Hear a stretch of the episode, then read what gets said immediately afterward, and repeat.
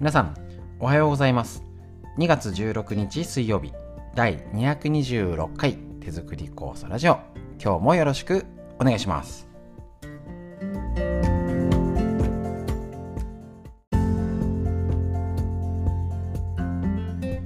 こちら手作り酵素ラジオは埼玉県本庄市にあります芦沢治療院よりお届けしております。私の母親が手作り酵素を始めて35年ほど経ちまして北海道帯広市にあります十勝金星社川村文夫先生にご指導をいただきましてですね家族で酵素を飲んでみんなでね元気でやっております。でねあの子供なんかもねもういっぱい飲んでね大きくなると飲まなくなっちゃうんですけどね。はい。こんな感じでね、えっと、手作り酵素ラジオ解説しているんですね。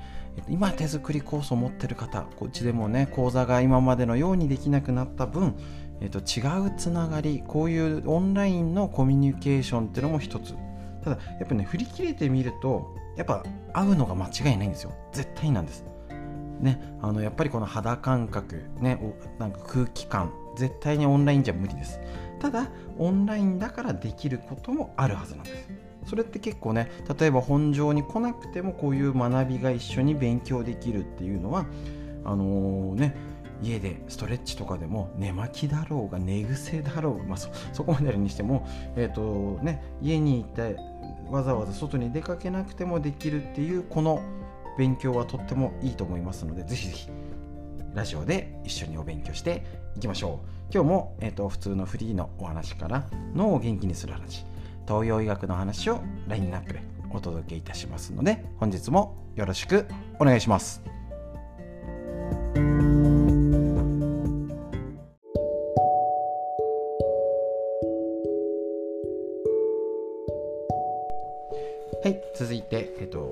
ですね、フリーのお話していきたいと思います。もうね、コロナがね、このまんまどんどん下がれと。ただ、状況が違うっていうこと。ね、これはあの何度も言いましょう希望的観測はじゃんじゃん下がってあれもう何十人1桁2桁ねああすっかり収まったねもう全然平気だねみたいになることがまず希望です。ね、じゃんじゃん下がってくださいと。ただ、もうね、何度も言ってますけどね、山の波が違うっていうこと。これだけ日本で感染したら、えっとね、ただ不安を煽るって意味じゃなくて、変異があったり、違う流行り方をする。これはね、絶対ポイントに押さえておきましょう。で、別にあの、もうね、もう上がったり下がったり繰り返すしかないんで、もうこれが最後じゃないですからね。もう一喜一憂しないためです。し、えっ、ー、と、変なね、また株が増えた、なんか変な症状がって言ってね、あの、あっても、あの、無駄に、あの、恐れたりとか、あどうしようってならないための情報です。特に私が発信しているのは。なので、えっと、いろいろね、あの、この見方だって間違ってるかもしれないんです。あんなこと言っといて、ラジオで聞いて、ね、準備して損しちゃったじゃんって言われたいです。ね、あの、地震大国日本にいますので備蓄とか考えたら他でも大事ですし家族が12週間はいられる準備っていうのはやっぱねいつも必要ですしもう当たり前にしましょう。手作り酵素海のせいもね。常に余分をストック。でいつも言ってます。在庫が今あるのがどれぐらいかが先に大事ですからね。どれだけ在庫を揃えようじゃないです、ね、今どれぐらい家族にあってどれぐらい必要でじゃあこれだけ今足りないかなっていうチェックが必要です。なので、えっ、ー、ともうねあの12ヶ月後には春の構想の時期あっという間ですね。なりますので今のこのね出かけられない落ち着いてるって時期にまた動き出せばねいろいろバタバタ用が入りますから。ねあのー、今の時間に今酵素がどれぐらい飲んだかな10月に作って111212と4か3ヶ月から4ヶ月であこれぐらい減ったな今回めっちゃ飲んでないとか。ね旦那が飲まなかったくせに。息子がなんかちょっとちょうだいよとか言うようになっちゃってみたいな声も聞いておりますので今今のうちにとって必要な量を必ずチェックしてあの予備を備えましょう。春のコースはね倍作るとかは大変なのでじゃあ、えーと、いつも通り飲んで少し梅で備蓄しようとかっていう風に上手に工夫。メインは春と秋ですよ。一番春と秋がたくさんあの種類が多いんでメイン。一番大事です。あくまでサポート的に青梅の酵素っていうのを考えておくとねああ今どれぐらい足りないのかな？今のうちチェックしましょう。はいでねえっ、ー、とあんまりもうねコロナで大変だこうだこうだばっかり話してもねもったいないんでえっ、ー、と朝のね5分ストレッチ LINE 登録していただいている方にはね、あのこちらお届けしてるんですけれども、えーと、こちらの記事から、えーと、ドクタークロワッサンお腹がへこむ単純酸ダイエットということでマガジンハウスムックムック本ですね。渡辺光弘先生が監修ということになっております。こちらの本から一応ね単純酸ダイエットって言ってねやるとだから要は単純酸このお腹のやつやると痩せるよっていう風にやってるんですけど一つここでねチェックしてもらいたいんですね。あの頑張ってるのに痩せないのは食べ方に原因じゃないでしょうか。無駄な努力をしてませんでしょうか。ダイエットが失敗する原因というのはカロリーに気をつけている。多分ねカロリーだけにってことですよね。糖質オフを心がけている。油を取らないようにしている。短期集中で痩せたい。リバウンドしたことがあるっていうのどうでしょうか。このこちらに書いてある5つのダメな食べ方。糖質オフのために主食を減らす。これダメ。え？ー、ってことですよね。食物繊維の多い穀類を食べる方がいいよと、ね、油を避けてカロリーカット。今ね油を取らないとかね卵もね食べちゃダメじゃないですからね。脂質をきちんといい脂質を取る。言ってますよね他でもね。大事です。生野菜たっぷりで肉は控える。じゃなくて野菜も大事。食物繊維も取りましょう。ね。あのキノコやねいろいろですね。だけじゃなくてお肉タンパク質もちろんお肉だけじゃなくて魚も含めたタンパク質も取りましょうと。でまたねあのちゃんと夕食もしっかりまあねあんまり遅いとあれですけどねしっかり食事今だと朝ね、1食2食がいいってのもあるんですけど食べ過ぎてる方と今家にいて基本ただに家にいるんだったら3食定期的に食べ過ぎない程度にしっかり食物繊維たっぷりで脂質タンパク質バランスよくとるっていう食べ方。ぜひやってみてください。この辺ちょっと気をつけるだけでも違いますし。すいません。ちょっとマイクの方がぶつかっちゃいました。ね、気をつけるだけでも違いますし、えーと、ぜひ今どういう食べ方してるの？食べ過ぎなの？肉が多いの？足りないのかな？油が多いかな？足りないかな？ぜひチェックして確認してみてください。フリーのお話以上です。すいません、雑音がすいませんでした。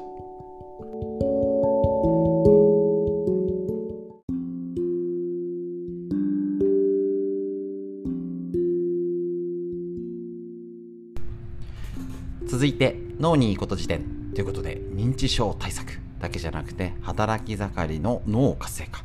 子どもの脳にも大事ですよ。認知症予防。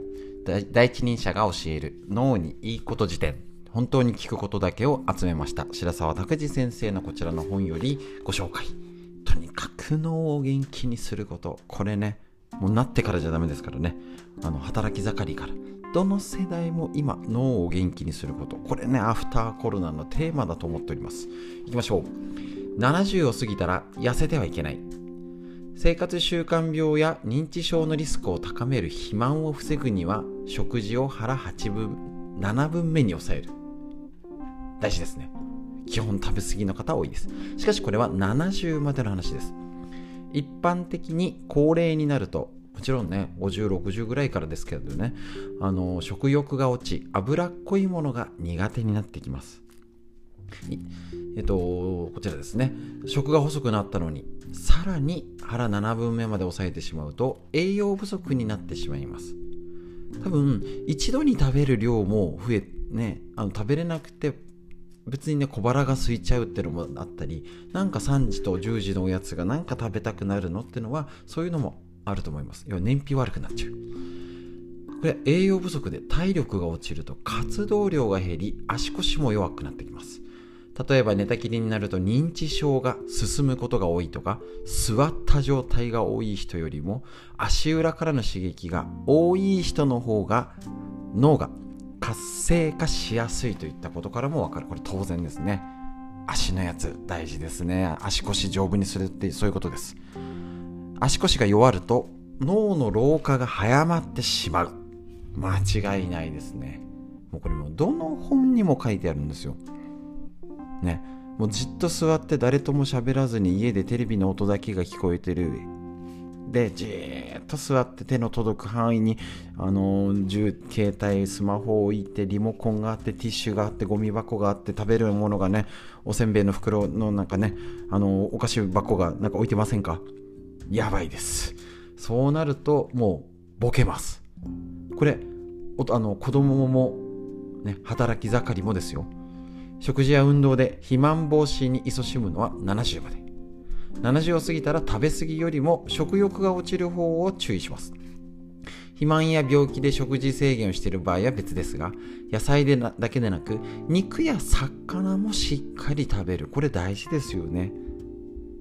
本当に。結構この気をつけるこれ余計ね年取って家族が少なくなって子供のためにってしてる時よりも品数は減るしお茶漬けでいっかとか なんかねもうあるもんでこれでいいやみたいなもうねなりますよね。そこを頑張りましょう。70まではちょい痩せ。75からはちょい太が健康の秘訣と言えるということ。ですね。なので、えーと、しっかり体調に合わせた運動を。だからあのラジオ体操も含めて教えるストレッチもそうですけどやっぱね家の中でできることっていうのも一つ。でプラスウォーキングとか中にはね水泳行ったりとかジムみたいなねあの近くのなんか簡単に動かせる運動ってしてる方もいると思うんですけどやっぱ年齢や体調に合わせるってのも大事になってくると思いますので。ぜひぜひねこの食事こういうのも大事ですよ。そろそろねあのー、過不足だけじゃなくてしっかりどう栄養なのか。それもまずこれだって平均70なので人によって自分がどうかな。明らかに食事量が減ってるよねとかっていうのは意識しないと気づけません。気づけ気づかないでいると悪くなります。なのでもうどうでもいいとかのボケてもいいという方は何にも気にしないで好きにやって、えーと、適当にやりましょう、ね、意識する。これが一番難しいんです。だから同じことを口酸っぱくこちらラジオで言い続けていきますのでよろしくお願いします。脳のお話以上です。やっぱり足腰大事。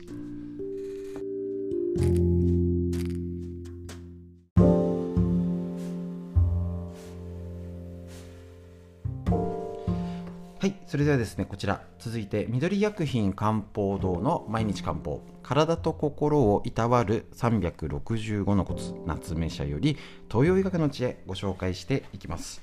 本当にね勉強になりますね東洋医学はね。とっても大事。で今日ねいっぱいあるんですよ。どこまで言えるかな。はい。あなたの便秘の原因は？ということで便秘の原因を大きく分けて2つ。過剰な飲食食べ過ぎやストレスによって熱がこもる。これ東洋医学らしい。実費もしくは過労や加齢病後や産後など何らかの原因で腸の潤いが足りなくなる。拒否。虚しい。実ると虚しい。この対比ですね。これ東洋医学らしいんです。でしかもそれぞれ2つずつ分かれているので4種類あるんですあなたはどれに当てはまりますか？もうバーっていっぱいあるんでいっぱいあるなもうまとめて言いますので えっと、聞き取れなかったらまた戻って聞いてください。すいません。こちら、実費、つまり過剰の食べ過ぎやストレスで熱がこもる便秘の場合。1つ目、便が乾燥して硬い。尿の色が濃い。口が乾く。お腹が張る。または痛みを伴う。口臭がある。熱過剰による乾燥が原因。この感じ。実費の1便が乾燥して硬い。尿の色が濃い。口が乾くお腹が張る。または痛みを伴う。口臭がある。熱過剰による。熱の過剰による乾燥が原因のこの実費の一部。グループ。87ページ。いっぱいあるぞ。はい。2つ目実要は過剰な飲食ストレスの熱がこもる。2つ目イライラする。お腹が張る。膨満感。お腹ですね。ゲップやガスが多い。便秘と下痢を繰り返す。っていうのが過剰なストレスが原因のグループ。もう一度イライラする。お腹が張る。膨満感がある。ゲップやガスが多い。下痢や便秘を繰り返す。過剰なストレスが原因。これが過食や飲食ストレスなどで熱がこもることが2つ。で虚しい拒拒否ってやつ。便秘のピ。ね。これ2種類またあって1つ目。便が乾燥している肌や髪にツヤがない。動悸やめまいを感じる時がある。脱毛白髪が多い。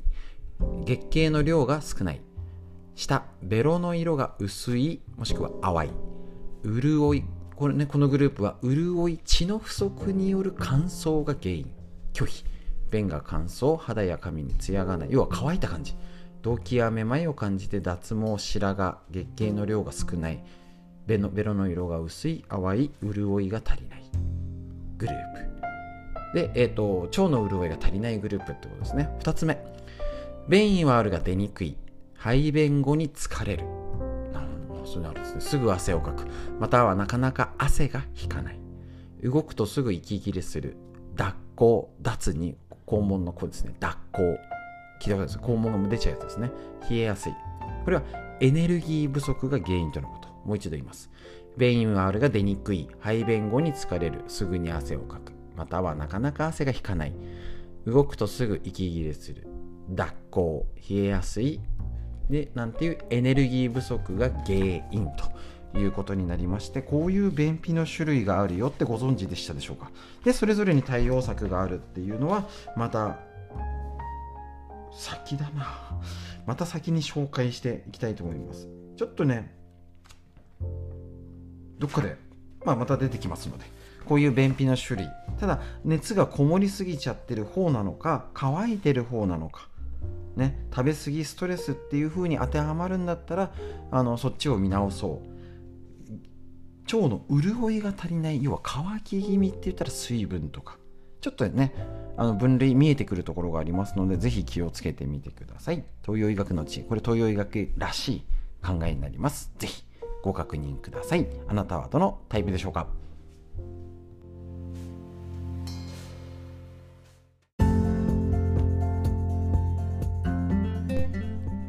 それでは以上になりますということでですねコロナの感染も少し、えーと、前週を下回るみたいなことを言っておりますけれども状況は一応冷静に判断しておきましょう。もちろんこのままどんどんだだ下がりにしてもらいたい気分ですけれどもやっぱり聞くとちょっとねかんあのー、ずれてたりとか身近でもやっぱまだいるよねとか、えーと、今また、あのー、陽性濃厚接触者になりました。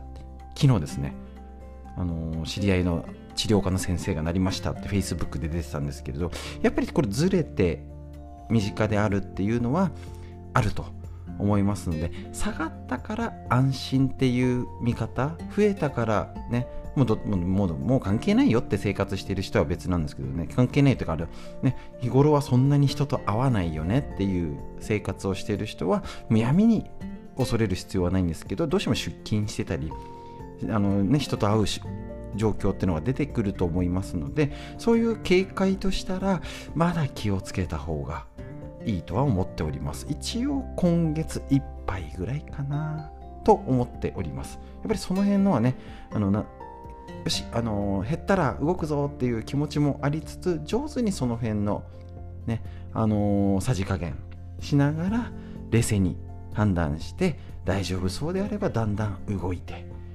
いけたらなと思うんですけれど早くならないかなってお願いつつねこの寒さ対策気をつけましょう。雪の対策大丈夫でしょうか？